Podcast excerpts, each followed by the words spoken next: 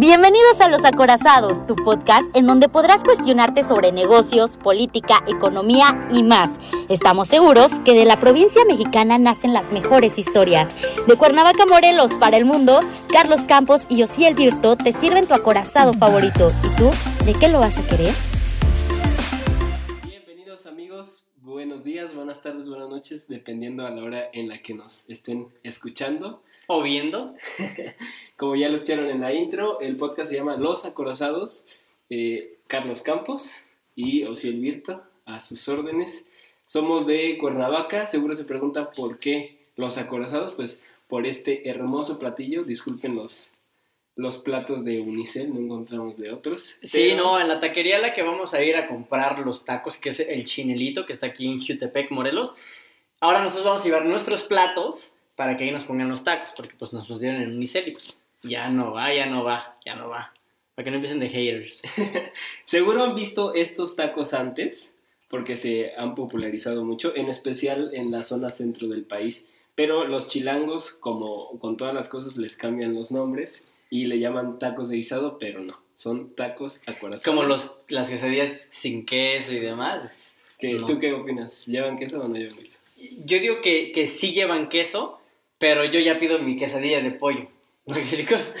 ok. Pero hay que adaptarse. Pero bueno, cada semana vamos a estar comiendo un taco acorazado de diferente guisado para que los conozcan y les podamos antojar un poquito. Y los invitados que traigamos, obviamente también los vamos a recibir con un buen taco eh, acorazado, no de guisado, ¿ok? Acorazado. ¿De qué va el podcast, Carlos? Platícanos. me agarraste medio milanesa. Ok, Osier y yo aquí, aquí nacimos, aquí crecimos, aquí hemos vivido.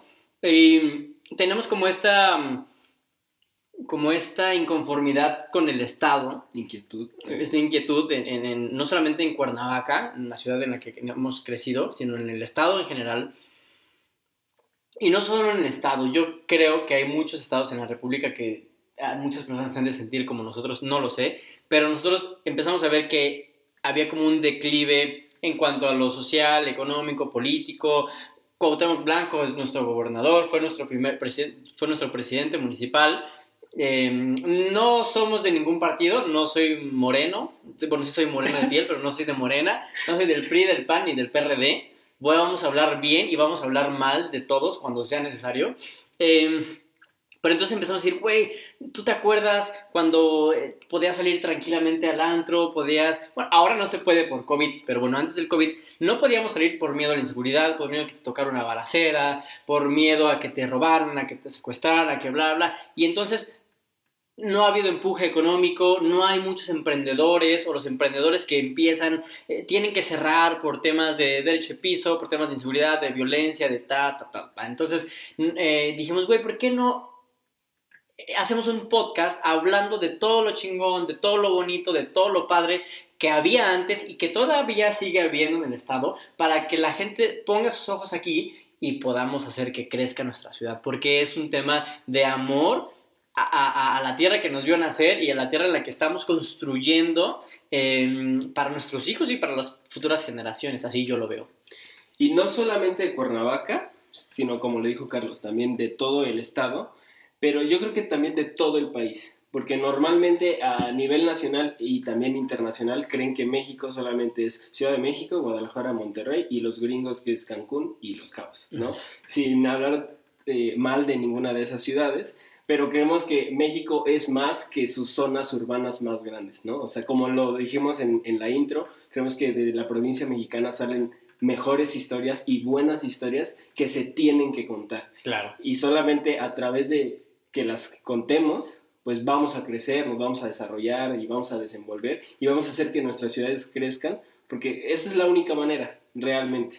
O sea, ya hay muchas cosas malas y se habla mucho de las cosas malas, pero realmente de las cosas buenas, muy poco. Entonces, parte de la misión de este podcast e-, es precisamente eso. Y que ustedes, si creamos una comunidad, nos platiquen qué pasan en sus pequeñas ciudades, en sus pueblitos, en sus grandes ciudades también. Porque yo creo que lo que le duele a Cuernavaca o lo que le duele a Morelos, le duele a, Campeche, le duele a Querétaro, le duele al Bajío, le duele a, San Luis y entonces traer como esa atención acá para verle el lado positivo. Obviamente está la frase de que los buenos somos más que los malos, pero los malos están mejor organizados que los buenos, ¿no?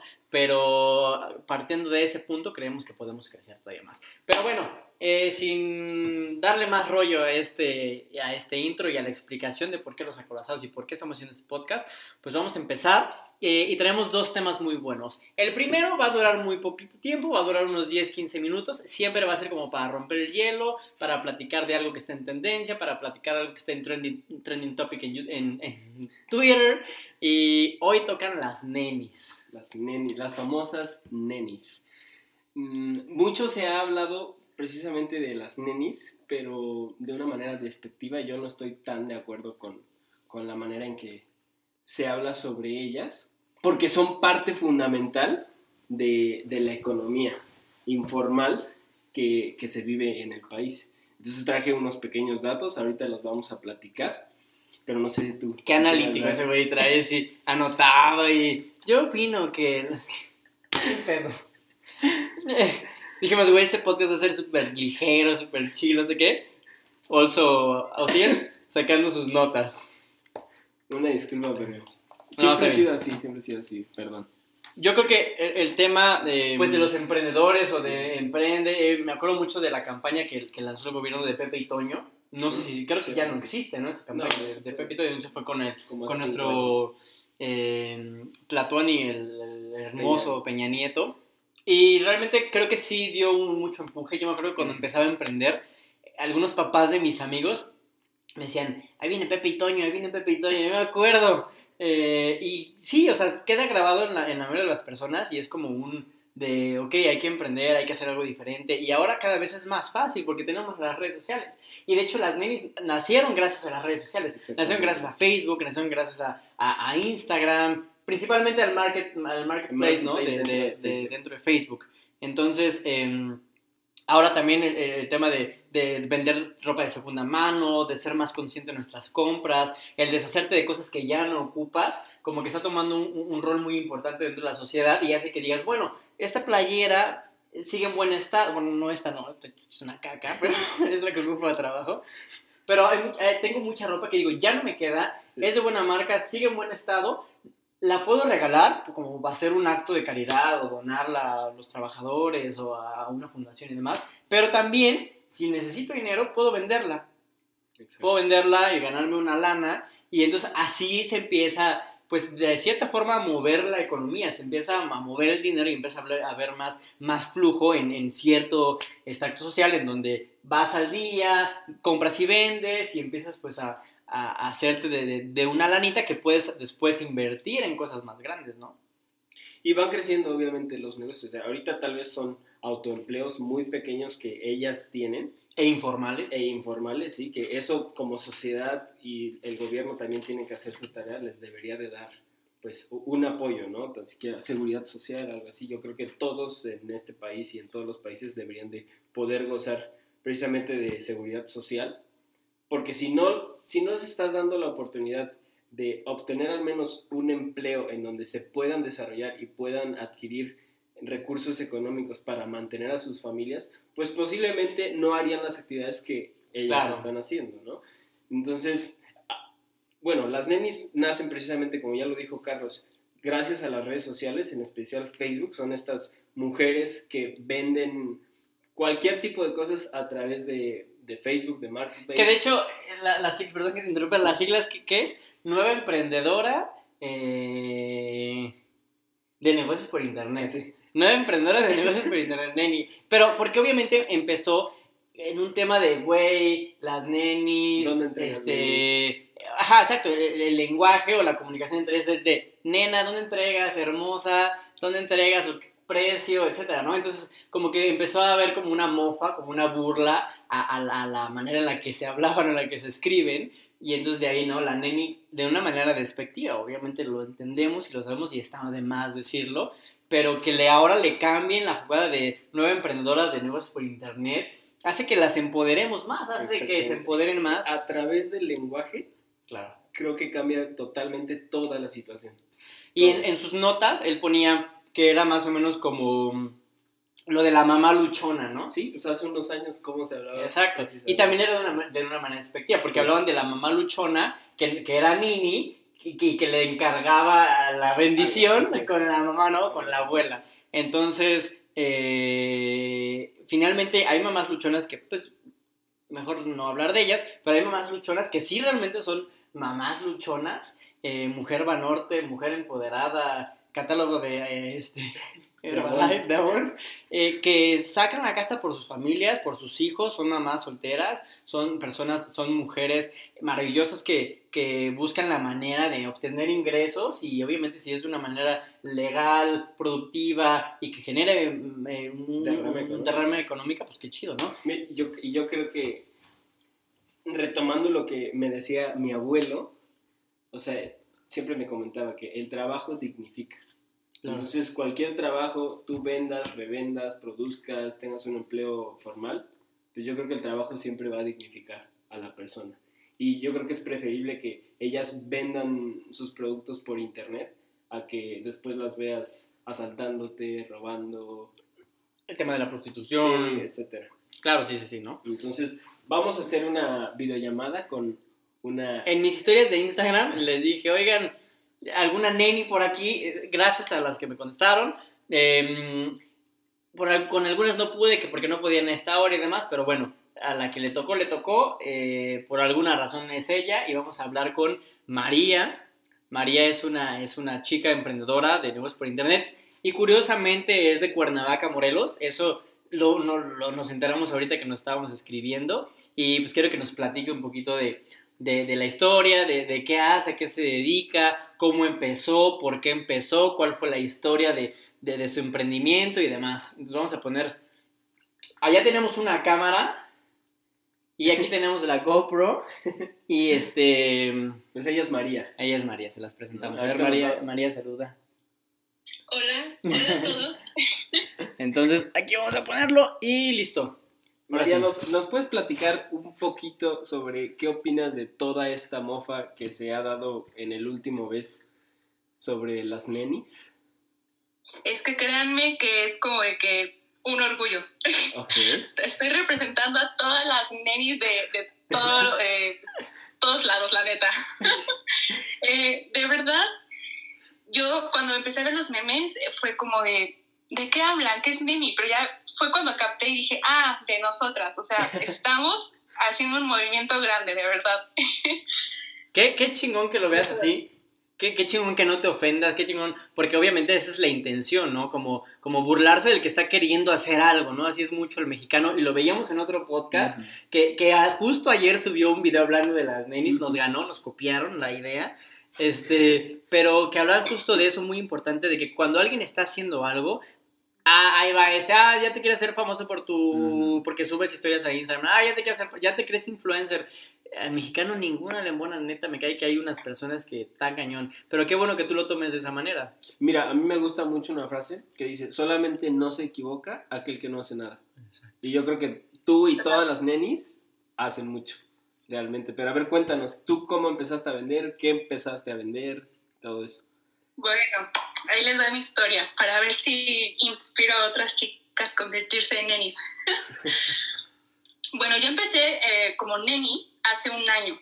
O sea, todo inició porque tenía que de algún modo ahorrar para esto de, de mi graduación y todo, ¿no? Obviamente el COVID lo arruinó, pero me refiero a las fotos de graduación, ¿no? Era como que pagar y yo antes de todo eso dije, tengo que de alguna manera hacer, producir acá el, el dinero.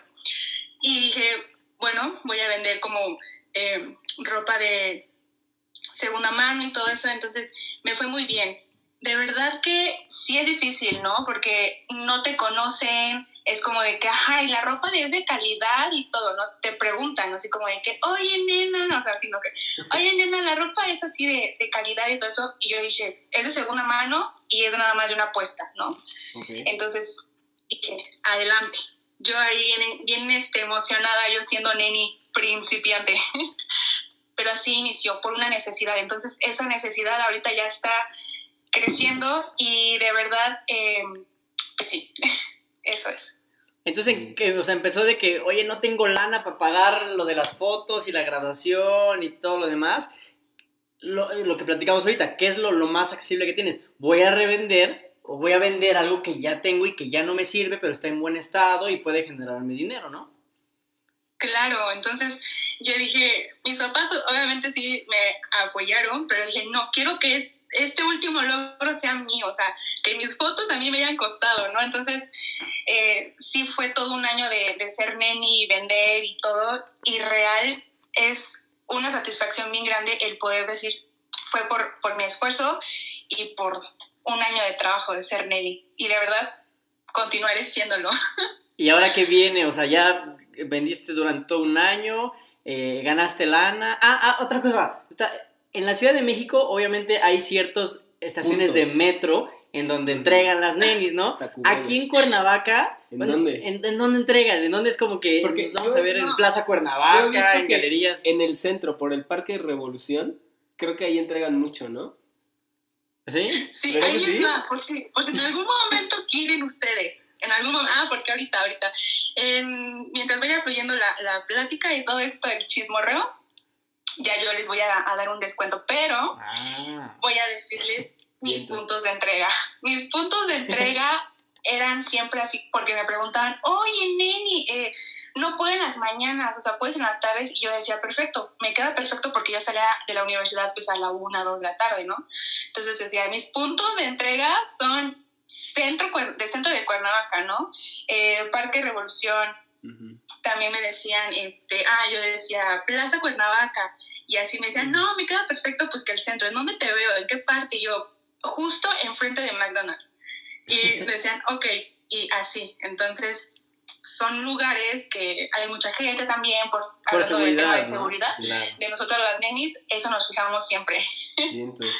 Oye, ¿y qué has aprendido en este año? Bueno, en todo este año he aprendido una cosa que creo que todas las nenis que me escuchan y serán, me van a, a, a dar como que, eh, ¿cómo se puede decir? El punto, ¿no? Que es ser constante, ser constante en vender algo. O sea, no, no solo, por ejemplo, en mi caso de ropa, ¿no? Ahora yo voy a ser constante eh, al vender, por ejemplo, mis productos de, de concreto con, con acabado de terrazo y todo eso. Entonces, ahora eh, aprendí eso, ser constante y nunca quitar el dedo del renglón, o sea, ser así como que, y también innovar tus productos, ¿no? Claro, Porque tampoco claro. los vas a vender rezagados, Sí, sí, sí. eso es. Qué buena onda. qué buena Entonces, en todo este año, tú ahorraste, o sea, hiciste un capital, y por eso es que ahora vas a lanzar tu propia marca, ¿verdad? Ajá, ¿qué viene? ¿Qué viene para, tu, para ti como, empresa, como emprendedora, como empresaria? Sí, claro, eh, sí ahorré y déjenme decirles que pude pagar mis fotos y es como que, wow, un, un orgullo mío, ¿no? Porque digo, ok, tengo mis, el apoyo de mis papás, pero digo, quiero que este último logro de la universidad sea mío, entonces, contando con lo de la tesis, ¿no? pero, pero sí, eh, obviamente se ah, dividió el capital, se pagó lo que se tenía que pagar y con ese ya tuve yo que eh, iniciar otra, otra marca, si se puede decir así. Sí. Perfecto. ¿Pero vas a seguir vendiendo ropa o te vas a enfocar es- exclusivamente a tu nueva marca? En mi nueva marca. Ahorita iniciar de lleno a mi nueva marca y ojalá y, o sea, crucemos dedos que finalizando este año, primero Dios, iniciar otra. Entonces, Claro, eso es lo que chido. me motiva. Qué buena Sí. onda. Pues bueno, eh, pues muchas gracias por tu, por tu eh, Testimonio. testimonio, por aportarnos algo al canal, por, obviamente esto lo van a ver en YouTube, lo van a ver en Instagram, lo van a ver en TikTok, lo van a ver en, en- en Spotify y otras plataformas que utilicemos eh, para mm, subir este contenido. Y Claro. platícanos, eh, por último ya, para terminar, el tema de la nueva marca. ¿Qué vas a hacer? ¿De qué va? Bueno, eh, esta nueva marca eh, inició también la idea a finales del 2020, ¿no? Yo dije, tengo que seguir con mi emprendimiento y quiero no dejar de ser neni. Eh, pero esta marca, o sea, eh, voy a decirla por si me quieren seguir, eh, ustedes igual, se llama eh, Handmade by Maninas Ratnes. Esto es como artículos hechos a mano por manos mexicanas para decorar cualquier espacio de tu casa, oficinas, eh, no sé, consultorios y todo eso.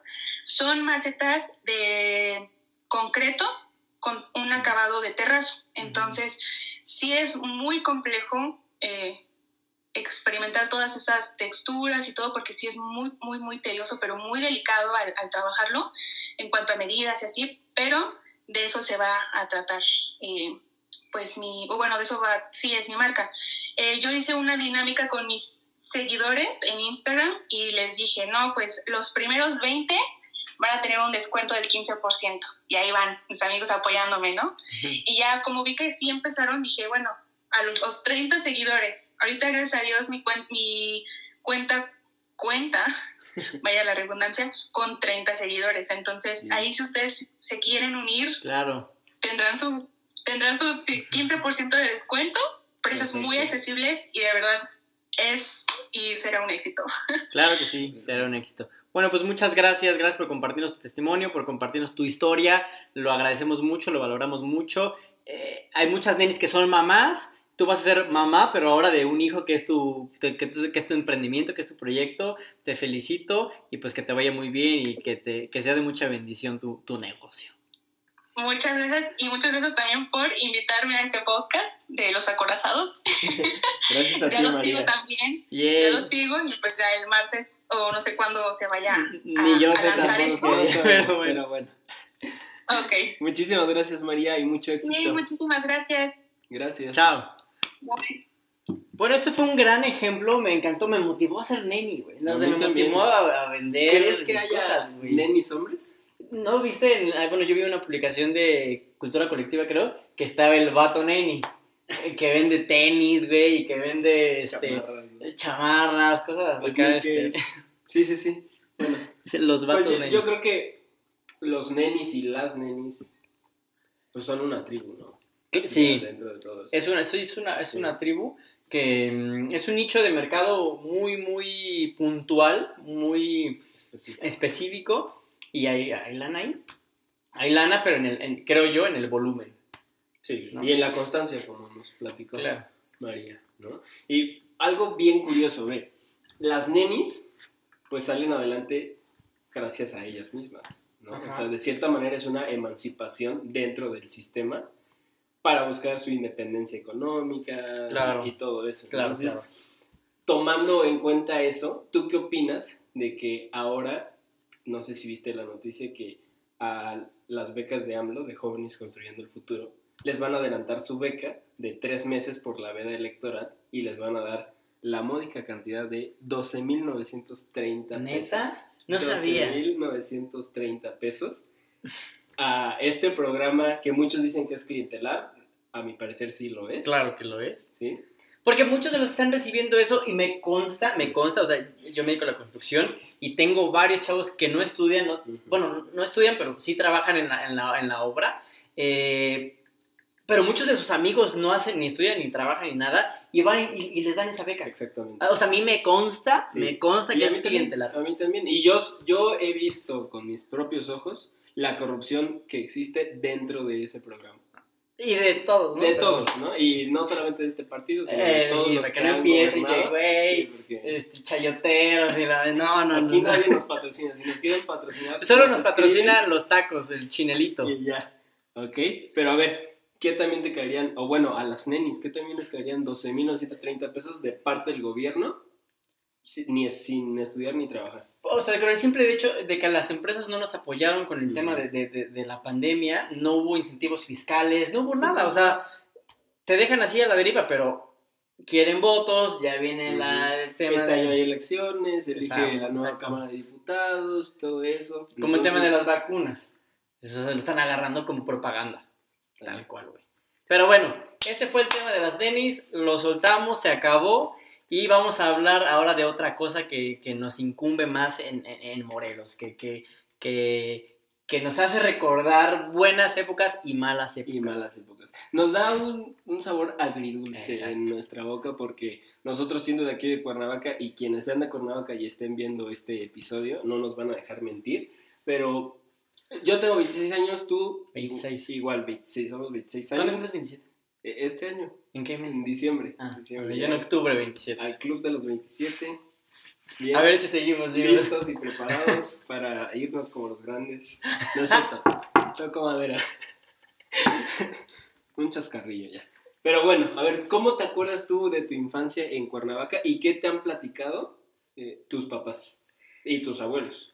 Bueno, yo me acuerdo que el típico, no, ¿te acuerdas cuando aquí había puros caballos y había puras vacas y ahora ya hay un centro comercial y ahora ya hay el Superama? Y todo? Finalmente, nosotros, eh, al estar tan pegados con la Ciudad de México, siempre hemos sido el patio trasero de, de, de, de las, de, de los chilangos De la. Ciudad de México. Me acuerdo que aquí, cerca donde estamos grabando, que está la casa de Capulina y está la casa de María Antonieta de las Nieves y también aquí, según que Chespirito tiene una casa y obviamente pues eh, Azcárraga, o sea, toda la gente de, de lana y la de no de lana tenía Sí. su casa el fin de semana, era un lugar que disfrutaban mucho por el clima, por la cercanía también con Acapulco, porque aquí pues tenemos eh, te- el lago de Que- Tequesquitengo, tenemos centros este, históricos muy importantes, tenemos un clima hermoso, de los mejores del mundo, fue catalogado alguna vez, fue el mejor, de los mejores climas del mundo. Yo no he encontrado mejor clima que el de Cuernavaca. A pesar de que a mí no me gusta el calor, pero de verdad es Claro. maravilloso el clima de aquí. Sí. Ni frío ni calor realmente. O sea, estás a gusto. Para que vengan y visiten. Por Ah. favor. Y creo que todo el mundo alguna vez ha venido. O lo han escuchado. Lamentablemente los últimos años no por buenas cosas. ¿no? Exactamente. Y a eso vamos. O sea, ¿qué tanto ha cambiado para mal Cuernavaca? Y en general todas las provincias de México. Sí, yo creo que fue un, fue un antes y un después. Ahora vamos a hablar mal del pan. Fue un- tiene miedo, tiene miedo. Fue un antes y un después del tema de la guerra con el narcotráfico. No, no juzgo a Calderón, eh, no juzgo sus decisiones, seguramente lo hizo por un bien mayor, pero finalmente también desató una ola de delincuencia, destapó la alcantarilla. Literalmente le hizo así, qué raterío. Le pegó al panal de Eh, le pegó al panal, le pegó al panal. protección. Entonces, antes, o sea, no, solamente aquí, yo creo que en otras ciudades era muy común que tú salieras a jugar, desde todo, desde la mañana hasta la noche, en la calle, con tus cuates, la bici, el yoyo y todas esas cosas que, que le tocaron también a nuestros papás y que nos tocaron a nosotros, pues era lo único que hacíamos, salir todo el perro día a la calle. Todo el día. todo Yo nunca día. tuve consola de, de videojuegos hasta el sexto de primaria, imagínense. O sea, hasta los 10 años, 11 años, yo no tuve videojuegos en casa. Entonces, pues, era la calle. Yo era un callejero de los buenos. Yo vivía en la zona sur de Cuernavaca. Ahí viví toda mi infancia y me acuerdo que sí. O sea, yo me metía a mi casa como a las 9 de la noche jugando. O sea, todo sucio. Sí, sí. Me metía a bañar, a cenar y al otro día a la primaria como si nada. O sea, de verdad, la ciudad era muy, muy tranquila. Y yo me acuerdo que siempre antes de irme a la primaria, mi mamá a mi hermana y a mí nos ponía las noticias, no sé por qué, A con, todos, Loret, sí. con Loret de Mola. Y me acuerdo que anunciaban siempre, siempre, siempre, daban noticias de todas las ciudades, o al menos de la mayoría. Y yo me emocionaba cuando iban a decir el clima, porque únicamente en esa sección mencionaban a Cuernavaca. Ah, yo pensé que porque en una sección, en esa única sección estaba la vieja buena, ¿no? También no, pero ese era en la hora pico. No, no es cierto. O sea, yo siempre me preguntaba por qué a Cuernavaca, por qué a mi ciudad, si estoy tan cerca de la capital, nunca la mencionan. O sea, ni para bien ni para mal. Cuernavaca era como una ¿verdad? ciudad Yo también inexistente. hasta la fecha, güey. Sí, sí, ¿Quién sí. habla de nosotros? Nadie. Es como desde Cuernavaca. Ah, Cuauhtémoc Blanco. Es como, Sí, puta madre, sí, sí, o sí. sea, Y si te vas al extranjero, igual. Si te encuentras un mexicano, ¿de dónde eres? ¿De Cuernavaca? Ah, Cuauhtémoc. O cosas así, ¿no? Pero bueno, hubo un suceso que fue el que cambió a Cuernavaca y fue el primero que hizo que mencionaran a esta ciudad en las noticias nacionales E incluso internacionales. internacionales también. Si te acuerdas cuál, ¿no? Yo creo que todos tenemos... Pero antes de esa noticia, o sea, nosotros estamos en, la, en la- esa transición entre secundaria y prepa, Sí, sí, sí, donde ya pisteabas, ya entrabas al chupirul y eh, eh, ya salías con tus cuates, ya te soltaban el coche o ya te lo robabas o lo que O quieras, ya te ibas a la Ya, plaza ya, de ya. moda en esa época Exactamente. para todos los viernes dar una vuelta. Hacer surco. bueno, vueltas, vueltas en toda la plaza, todos los viernes era de ley. Ese era el único plan, ¿no? Que teníamos porque provincia, Provincia. ¿no? Y ya, como aquí tenemos muchas albercas, después que una casera En la noche. albercas, ¿no? Teniendo que 13, 14 años aproximadamente. Ajá, entonces sí estábamos en esa, en esa transición donde estamos ya disfrutando nuestra, nuestra primera adolescencia, Sí. nuestra pubertad, y donde ya salíamos más. Aquí ya se me enfrió el taco. Mi- Yo creo que yo iba en primero de prepa, tú seguramente ibas en. Yo iba en tercero yo secundario. iba en primero de prepa, Sí. Y de repente, pues que se escuchan unos balazos, güey. Un diciembre, así. 16, 15, no. Aquí tengo la fecha. Te vas a burlar otra vez de mis notas, pero aquí tengo la fecha. Mira, la primera gran noticia de Cuernavaca fue unos días antes. El 11, creo. El 11 de diciembre de 2009. Ah, De ahí creo yo que surgió el tema de las narcoposadas, ¿no? Ajá. Y, e incluso era preposada. Ah, Todavía sí. ni siquiera era posada. Preposada. ¿Sí te acuerdas en dónde? no? Sí, sí, en- en norte de la Limoneros. ciudad. Yo vi las noticias y para empezar estaba todo mal. O sea, cuando el secretario de, de- de la Marina dio la noticia de lo que había pasado, dijo, no, este, en el, en el, en- en el fraccionamiento Los Limones, está eh, incorrecto, así no se llama. Dos, en el, en el municipio de Tepoztlán, no, Ah, ahí tampoco es Tepoztlán. O sea, ni siquiera los altos mandos sabían en dónde había sido, qué había pasado y, y- y- exactamente en dónde, ¿no? Entonces yo ahí vi las noticias y dije, no fue ahí, o sea, No. nada, ¿no? Pero bueno, así estamos. De hecho, todo lo hicieron con las patas, el operativo puso en riesgo la vida de muchísimos civiles, eh, pero bueno, ya me estoy adelantando la historia. Y cinco días después fue cuando... Además, creo que había una banda, los cadetes de Linares, Sí, había una banda banda. así famosa, famosa, Fue- que le gusta a mi papá.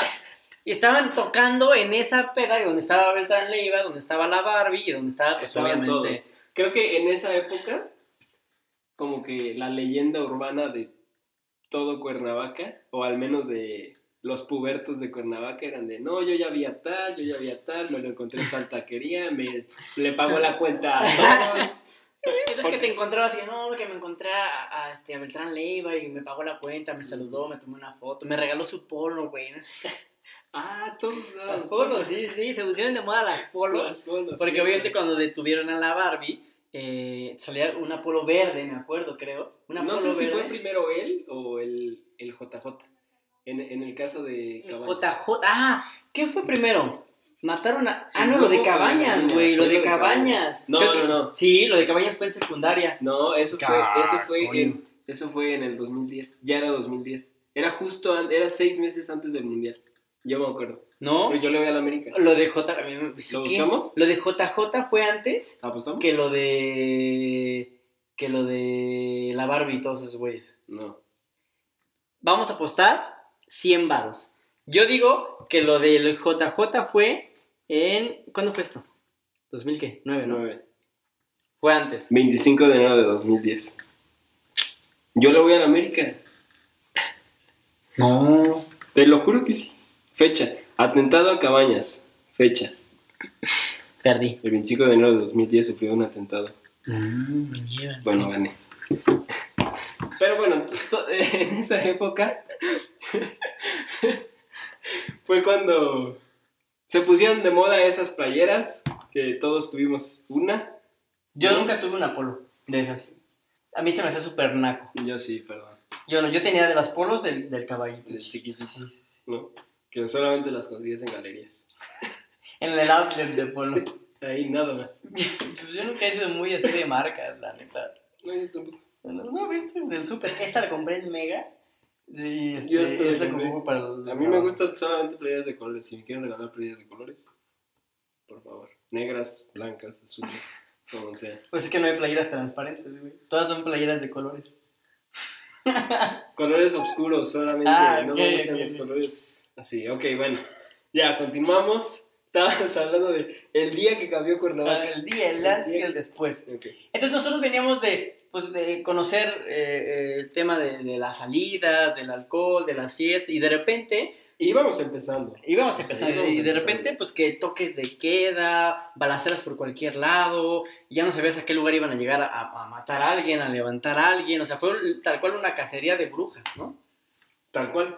Sea, yo creo que el miércoles 16 de diciembre de 2009, que fue cuando se realizó todo este operativo, que salió en todas las noticias del país y parte del mundo. Porque cuando- además, eh, el Beltrán Leiva era de uno de los tres, cuatro, cinco más buscados. eh, En estaba en- con, el, no, con el Chapo, el Chapo, este, Zambada creo, y, y era Beltrán Leiva. Y mi tocayo, Osiel Cárdenas Guillén, saludos, donde quiera que estés, tío, lejano. Ah, tío, y no tiene tus apellidos, nada más tu nombre. Pues somos tíos, somos Ah, sí, sí, sí. por el nombre solamente. Pero bueno, ese día fue cuando cambió Cuernavaca, lamentablemente para mal. Y como tú lo mencionas, o sea, fue justo tres años después, el mismo mes, que Calderón inició su guerra absurda sin ninguna planeación y sin siquiera medir la magnitud del problema que nos iba a dejar a los mexicanos. Porque Claro. hoy, 2021, o sea, a casi 10 años de que Calderón dejó el poder, las ciudades de Cuernavaca no han podido mejorar, al contrario, empeoraron. Empeoraron. A partir de que Felipe Calderón tomó la decisión de, primero, militarizar al país y enfrentar directamente a estos grupos criminales, fue cuando a los ciudadanos de a pie, pues nos afectó completamente. En la calidad de vida, en la seguridad, en los negocios, prácticamente en todo. O sea, yo creo que la seguridad y la paranoia que vivimos en aquellas épocas, a muchos no se nos ha podido olvidar, porque no sé si recuerdes que fue cuando empezaron a colgar literalmente cuerpos en los puentes, o sea, en las autopistas, en los caminos, así. En tabachines, en, en, galerías, galerías. en Ocotepec, o sea, de verdad, mutilaban cuerpos, los dejaban. No había mañana en esta ciudad que no apareciera un cuerpo nuevo, destazado, mutilado, etcétera. Y todo fue por eso. Entonces, yo creo que a partir de ese momento y de esa guerra tan absurda fue cuando la inversión se empezó a ir de esta ciudad y de este estado. Exacto. Y caso muy curioso, nosotros somos parte de las ciudades que estamos alrededor de la Ciudad de México y yo me he dado cuenta que todas las ciudades, a excepción de Cuernavaca, que están en la periferia, han crecido y menos nosotros. Puebla, Puebla, Querétaro, Querétaro, Toluca, eh, eh, exacto. menos Toluca. Tlaxcala, porque Tlaxcala no existe al parecer, pero todas, todas no, se siguen, se siguen esperando fotos Fotos. reales de, de ¿Dónde, Tlaxcala. ¿Dónde está Tlaxcala? No sabemos en dónde está Tlaxcala. Se cuenta, hay un mito que apenas hace como cinco años llegaron por primera vez las escaleras eléctricas. Háganme usted el favor, hasta en las provincias hay niveles. Pero, pero bueno. No, no es cierto, yo quiero mucho Tlaxcala. Tlaxcala yo voy y compro mármol y granito de, de, de, de importación de, de Brasil y de, otro, de Sudáfrica, de China. Eh, hecho, nada más es el, el tren del mame de Tlaxcala. Pero Tlaxcala, Chiste local. yo hago negocio con Tlaxcala. Chiste local de mexicanos. De ahí son los tacos de canasta. Un saludo para los tacos de canasta. Yo tuve un ¿A negocio de tacos de canasta. Ah, sí, sí, Yo tuve un claro, negocio de tacos de canasta y la receta es de ahí. ¿Ok? Porque también los chilangos se las han querido robar, que los tacos de canasta son de ahí. No, señores. Son de Tlaxcala. Para que vean que sí existen. o bueno, ¿qué fue primero? ¿Los tacos de canasta o Tlaxcala?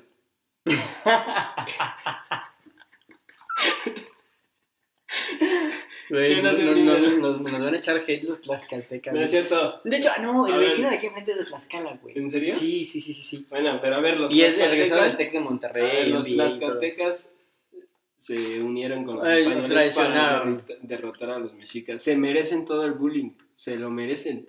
Claro. No nos importa, pero bueno, saludos a Tlaxcala, muy ricos sus tacos.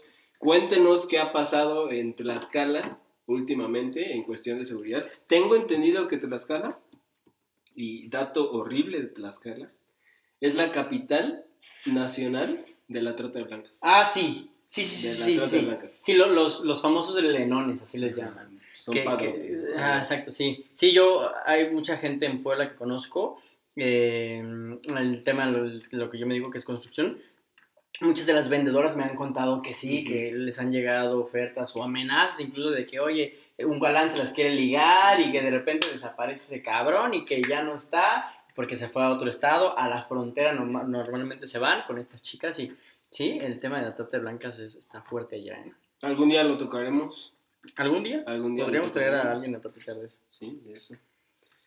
Pero, pues lamentablemente ese día fue cuando cambió Cuernavaca. Esperemos que algún día mejore, que de verdad Cuernavaca vuelva a ser esa ciudad en donde todos los fines de semana se llenaba de turistas, venían a visitarnos, la derrama económica era muy fuerte gracias a, a todo eso. Mi abuelo trabajó en un hotel y en él, pues en la época dorada del cine mexicano, aquí venían a grabar. Ah, claro. sí, aquí sí, venían sí. a grabar. ¿no? Entonces, pues un saludo, Calderón, gracias por, por destruir esta bella ciudad. Eh, esperemos que vengas pronto para que veas cómo dejaste todo esto. Tú también, Enrique. Te saludamos donde quiera que estés. Enrique, saludos a ti y a tu familia, en especial a Paulina. Saludo a Paulina, por favor. Y mira, unos datos, ¿ok? Unos datos duros. A mí me gustan mucho los datos porque los números nunca mienten, nunca mienten. La guerra tan absurda que comenzó eh, nuestro compadre Calderón tuvo 96 detenidos en 6 años de 8 cárteles diferentes, únicamente. Una guerra que mató a cientos de miles para únicamente 96 detenidos. ¿Cuántos días estuvo en el poder? Son 6 años. 6 por 6, 6 por 3, Seis. 18. 365. Bueno, bueno, vamos a, A ver, yo soy en malo 300. a ver, para las cuentas. 6 por 3, 1800, 2150 días. 2300 días. 2190 días. ¿Y yo qué dije? No acuerdo. 2200, ahí casi la Pero bueno, casi latino. 2190 días, sin contar años bisiestos, porque seguro pasaron algunos, para únicamente 96 detenidos. ¿Y te acuerdas el espectáculo que armaban en la presentación de los delincuentes? O sea, era todo un Ah, show de película. De hecho, de hecho yo estaba leyendo que, que de- justo después de lo de la muerte de, Ben- de Beltrán Leiva, que, que salieron pues los militares que habían, los de la Marina que habían participado en eso, eh, mataron a familia de uno de los marinos Sí. y a partir de ahí ya no se ponen las imágenes o, o la cara de, los militares, de los soldados que, que participan en, la- En los en- operativos. operativos, pues por seguridad de ellos y de sus familias. Yo no sabía Sí. que a partir de eso fue... Yo pensé Yo que era de mucho antes. No, yo, yo tampoco sabía. Yo hablaba de, no sé si te acuerdas, cuando detuvieron a la Barbie, el JJ, todo el espectáculo que se armaba en el hangar de... El avión atrás. Ah, el avión, Sí, sí, sí, las armas, La- la... droga, los billetes y, y los detenidos. O sea, era todo un show mediático Claro. que ellos armaban, O sea, ni las mañaneras están Ajá, tan, no, ni tan las planeadas, mañaneras. chingón. ¿no? Y ve, pues, solamente un dato, este, hubo entre los sexenios de Calderón y Enrique Peña Nieto, ya ves que sacan una lista de los más buscados, Ah, más sí, sí, peligrosos. Hubo 233 en ambos sexenios. 15 fueron asesinados, 4 están en prisión, 16 los extraditaron a Estados Unidos, 3 están en prisión, 5 no fueron capturados, 13 son sentenciados y quedan 177 casos restantes que han ido perdiendo. Bueno, el, el Estado mexicano, el gobierno mexicano, ha ido perdiendo estos 177 casos de los detenidos. O sea, prácticamente más de la mitad de los 233. O sea, hacen todo un desmadre, hacen todo un cagadero, literalmente, para que al final estén en la cárcel. A lo mejor sí los más importantes, que está el Chapo, que está mataron a Beltrán Leiva, ok, está bien, ahora están buscando al Mencho, etcétera, ¿no? Eh, pero hace todo un desmadre para agarrar uno o dos, y ya es bien sabido que cuando tú descabezas una organización delictiva, eh, pues quedan abajo otras, otros líderes de, de otro nivel más abajo Sí. y cada uno hace su cártel. Y entonces van haciéndose más y más y más y más. El Chicken Little de este Anaya, ese güey hizo hace poco un video donde explicaba Sí. cómo según él podría Una desarticular pirámide. la... Es una pirámide. Es una pirámide. Sí.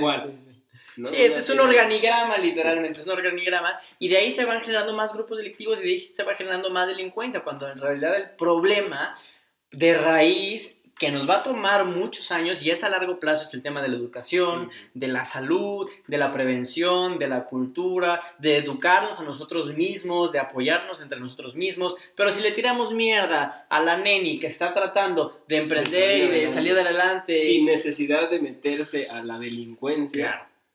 Pues no, o sea, es como si nos estamos disparando en el pie a nosotros mismos, como sociedad. Cuando vemos que alguien está tratando de salir adelante por sus propios méritos, les ponemos el pie. Criticamos, y ¿sabes qué me he dado cuenta?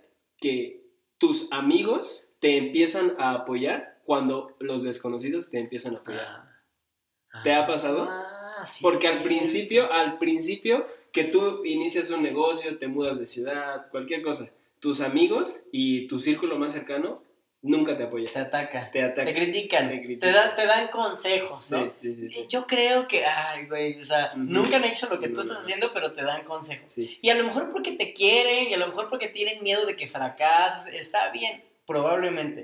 Pero cuando otras personas te empiezan a atacar, te empiezan a defender, sí es cierto. O cuando ya te va bien. Cuando sí, sí, sí. Cuando el reconocimiento viene de fuera de tu círculo cercano, es cuando ellos te dicen, yo siempre creyente. Siempre creyente. Siempre pasa, en cualquier aspecto. No solamente emprendiendo, cualquier decisión que tomes. Normalmente eso pasa. Y está muy raro, no lo hagan. No, sí está, está la chingada, porque uno como emprendedor, o hay muchos emprendedores que nos están viendo, que nos están escuchando, eh, pues le echan ganas, te, te, te, te, desvelas, te este, sudas, lloras, sangras y todos se critican o todos te tiran de loco o hablan mal de ti. La verdad es que a, mí personalmente nunca me ha afectado la crítica. O, muy poco. Sí, sí. Mira, yo creo que no somos de palo. Ah, no, sí sientes, sí sientes. Sí sientes, ¿no? O sea, no, no eres de palo, sí sientes. Y obviamente una palmadita de tu círculo cercano ayuda le ayuda bastante, ¿no? Al menos para que no te rindas. Al menos para que no te rindas. Para aguantar un mes más, dos meses más, un trimestre más, no sé, pero siempre ayuda, ¿ok? Entonces, pues volviendo un poquito al tema de, de, todo esto, de la inseguridad que se vivió y todo, pues, ¿tú crees que el país sigue militarizado o no? Mira, diste, diste un, perdón que te interrumpa, diste un punto muy importante. O sea que lo importante y para cambiar todo esto es que debemos de atacar las bases del problema. Y yo me acuerdo que Andrés Manuel en todas sus campañas lo mencionó, pero en específico en esta última del 2018, él mencionó así abiertamente que iba a atacar el problema desde la raíz, ¿no? Supuestamente. Y lo hizo por sí por el discurso un tanto populista, ganar más votos, etcétera, pero en el discurso está muy bonito y tiene toda la razón. O sea, si tú no atacas el tejido social y lo fortaleces para que los jóvenes no estén vulnerables y se metan a la delincuencia organizada, pues tienes que tratar, ¿no? Con ellos, los debes de fortalecer y te va a tomar 10, 15, 20 años, toda una generación tal vez de trabajo. Pero de eso a lo que ha hecho, pues es totalmente distinto. Y yo, la verdad, una crítica abierta al actual presidente es que tuvo 12 años de campaña en donde estuvo criticando la estrategia de seguridad tanto de Calderón como de Peña Nieto, para que en 12 años no haya creado él una nueva estrategia de seguridad, se me hace absurdo. Porque yo creo que está siguiendo los mismos pasos e incluso más. ¿Sabes qué, qué me da miedo, güey? Que, que luego digo, a ver, eh, están en campaña y prometen y prometen, y ya, ya estamos acostumbrados a que prometan, ok, va y le puedes creer o puedes eh, creer que te está mintiendo, pero finalmente tú vas, votas y pones, ahora sí que literalmente tu voto de fe en alguien en el quien tú confías y, crees que no te va a traicionar porque finalmente nosotros le pagamos eh, este, con, con, los impuestos. Finalmente son servidores públicos, se deben de dar, se deben de servir a la sociedad, esa es su única función. Pero cuando llegan ahí, parece que se transforman o parece que alguien más arriba les da órdenes de qué hacer y dices, puta, a ver, entonces, ¿quién es ese ente? ¿Quién manda realmente? Y además, ¿quién es? ¿Salinas? ¿Es este, Salinas Pliego? ¿Salinas de Gortari? ¿Cuál Salinas? ¿O es, el, es la delincuencia? ¿Quién manda? ¿O es Bartlett? ¿No? A ver, ¿qué le debe Andrés Manuel López Obrador a Manuel Bartlett para seguirlo teniendo en su ¿Qué le debe? O sea, ¿cuántas casas no ya le descubrieron? Y sigue ahí. ¿Qué le debe? No, ¿por qué le debe a todos los que Sí. le han cachado en, en- en su, en su... ¿Qué le debe a Macedonio, güey? ¿Qué le debe? ¿O qué le debe a, a su prima? ¿O qué le debe a Pío? ¿No? Porque finalmente son su familia, ni modo que los encierre, pero bueno. Debería. Debería.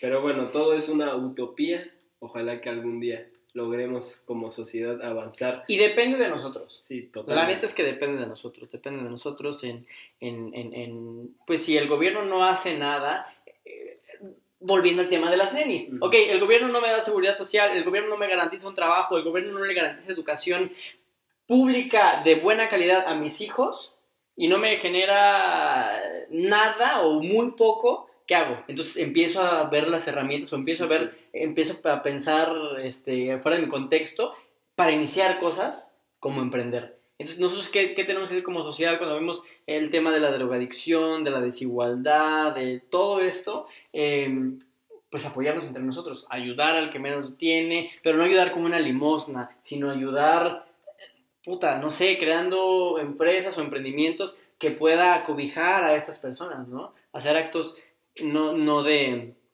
no de populismo, no de, ay, miren, estoy donando, estoy haciendo. Le regalé 100 pesos Sí. a una señora, que yo a veces sí lo hago, porque me- se me parte el corazón a mí ver los viejitos. A mí lo que más me duele Sí. son los viejitos en la calle. A, a otros los niños y a otros... Pero hay jóvenes remamados en los semáforos que yo, este güey puede ser chalán de albañil y salir a ganar y aprender el oficio, ser albañil y después él solito construir siquiera. Hay muchos casos de éxito de albañiles que yo conozco personalmente que ahora construyen, tienen negocios de construcción. Entonces, se puede, pero como tú dices, no es una utopía, hay mucha desigualdad, hay mucha desinformación y sumado a eso hay mucha gente que no quiere, que prefiere seguir ahí. Como en todos. O sea, la comunidad existe y yo creo que la comunidad es el enemigo número uno de cualquier persona que quiera salir adelante de manera honrada. Sí. ¿no? Tot- bueno, yo eso Sí, creo. porque no sé. es lo, lo más cómodo es estar cómodo. Lo más incómodo es estar incómodo. Lo más incómodo es levantarse temprano, estudiar y trabajar y... A lo mejor muchos dicen, ah, ustedes lo dicen desde su privilegio y no sé qué. Está bien, pero tú también que estás echando hate seguramente, eh, que, que estás viendo esto, tienes internet. Tienes internet. Tienes internet, luz, agua, teléfono y un techo. Entonces, nosotros que estamos en ese mismo nivel no nos podemos quejar. Mira, si tienes internet, ya estás del otro lado. O sea, ya estás Claro. del otro lado, de verdad. O sea, y si no me crees, vete a una comunidad rural, que incluso aquí en Morelos tenemos, para que veas de- realmente lo que es sufrir. Porque hay gente con muchísimo potencial, pero que su mayor preocupación es que voy a comer. Ujú. Entonces, si tú tienes internet, de verdad tienes todo. Ahorita tienes todo para poder hacer grandes cosas. Tal vez, obviamente, tu situación no te ayude en este momento, pero una sola decisión puede hacer toda la diferencia.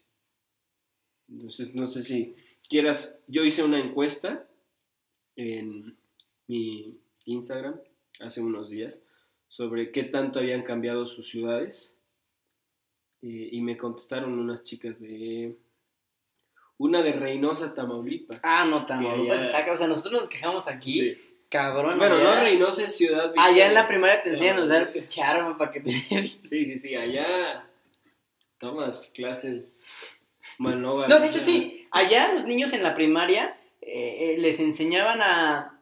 Cuando escuchaban una balacera, ¿qué hacer? Como en China, ¿qué hacer cuando tiembla? Aquí es qué Japón, hacer... Japón. Ah, no, sí, en Japón. ¿Qué hacer cuando escuchan los balazos? Sí. ¿Y Pues qué mira, a ver? Andrea VG9, desde Reynosa, Tamaulipas, dice que su ciudad cambió un buen. Mataron a muchos, a muchos papás. Mucha gente se fue y había balaceras todos los días. Creo que, creo que en Tamaulipas, aquí está. Creo que en Tamaulipas fue, no, o o Monterrey, fue que quemaron un antro, ¿no? Completo. En No Monterrey. Ah, y aquí también. Ah, Ah, y aquí un chingo, güey. bueno, y plaza, Aquí sí. mataron a un hijo de Joan Sebastián, ¿te acuerdas? En un antro, en el Gran Hotel, el que estaba sobre el plan de Ayala. Ah, sí, es cierto. ¿Te acuerdas? Ahí mataron. Ahí. ¿Cuál fue tu primer antro en Cuernavaca? Mi primer antro en Cuernavaca fue la Alebrije. Ah, mío también. ¿Ah, sí? Alebrije te Alebrije. Alebrije de Acapulco era buenísimo. sí, era- en Acapulco. No, el de Acapulco está chingón. Bueno, a ver, ahí está. Y había otro, mira, ¿Dónde? aquí, de Renata, de Guadalajara. Renata Aguirre 98, muchísimo. aumentaron las balaceras y la inseguridad se, des- se disparó. Entonces, yo creo que todos dentro de la provincia y no tan provincia recordamos un suceso dentro de nuestras ciudades que lo cambió totalmente todo para mal. Sí. Entonces es, es nuestra tarea. No vais a ver mis notas. No quiero ver si se puso. No, no se puso la de tu hermano. De mi hermana. Tu hermano. Para sí. mandas, las mandas y las editamos. Ok. Bueno, creo que todos recordamos un suceso dentro de nuestras ciudades. Comenten ahí cuál fue el de ustedes, de dónde son y qué opinan de las nenis y qué opinan del tema de la inseguridad. También, eh, o sea, Cuernavaca era muy bonito, muy tranquilo, muy paz, había mucha inversión, mucha de lavado de dinero, pero también mucha de, de empresarios, Sí. de este, derechos que, que venían acá y que toda su, fam- su, su familia vivía acá, que era un lugar tranquilo para que tú pudieras traer a su familia. También la familia de los tacos vivían aquí y demás.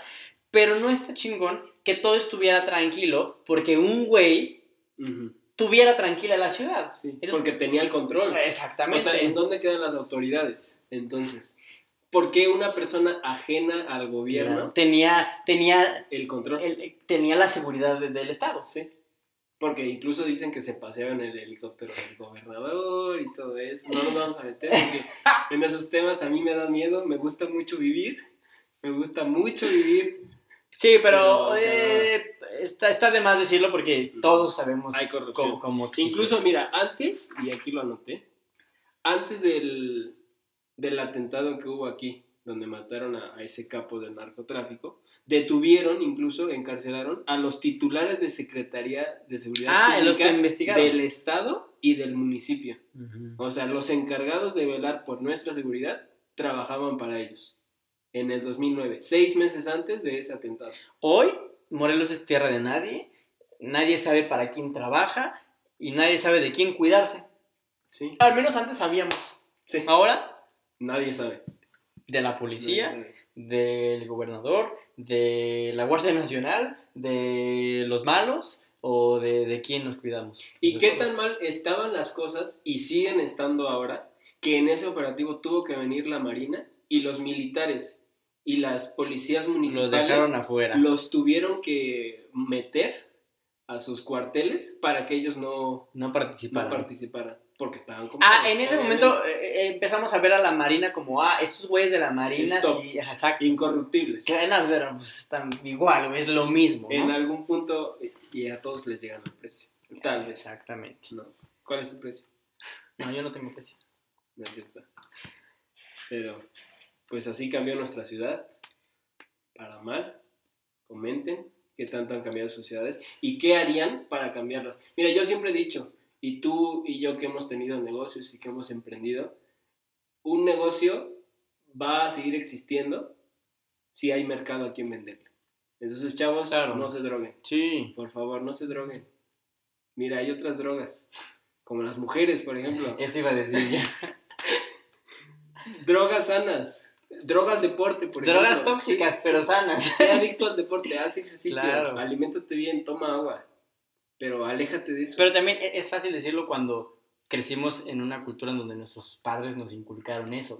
Pero cuánta gente no crece en la calle eh, y, y- y su primer contacto con la droga es a los 5, 6, 7, 8, 9, 10 años, ¿no? Entonces es bien complicado opinar porque no estás, o sea, tienes que ser demasiado empático y demasiado cuidadoso para no juzgar a alguien, pero también sabemos que esa es la única forma de cambiar la sociedad, evitándolo. Sí, pues es que si nadie te compra. Es una enfermedad como tal, ¿no? Las adicciones son Claro. una enfermedad. Lo entiendo, sí hay que ser empáticos y ayudarlos, prevenirlas. Y si ya las tienes, pues acompañar, con tal de que se puedan vencer. Entonces, pues, poco a poco.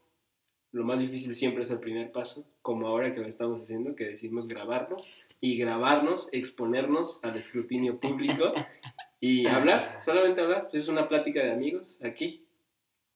Ok, y pues con esto los dejamos. Esperamos que les haya gustado este primer episodio.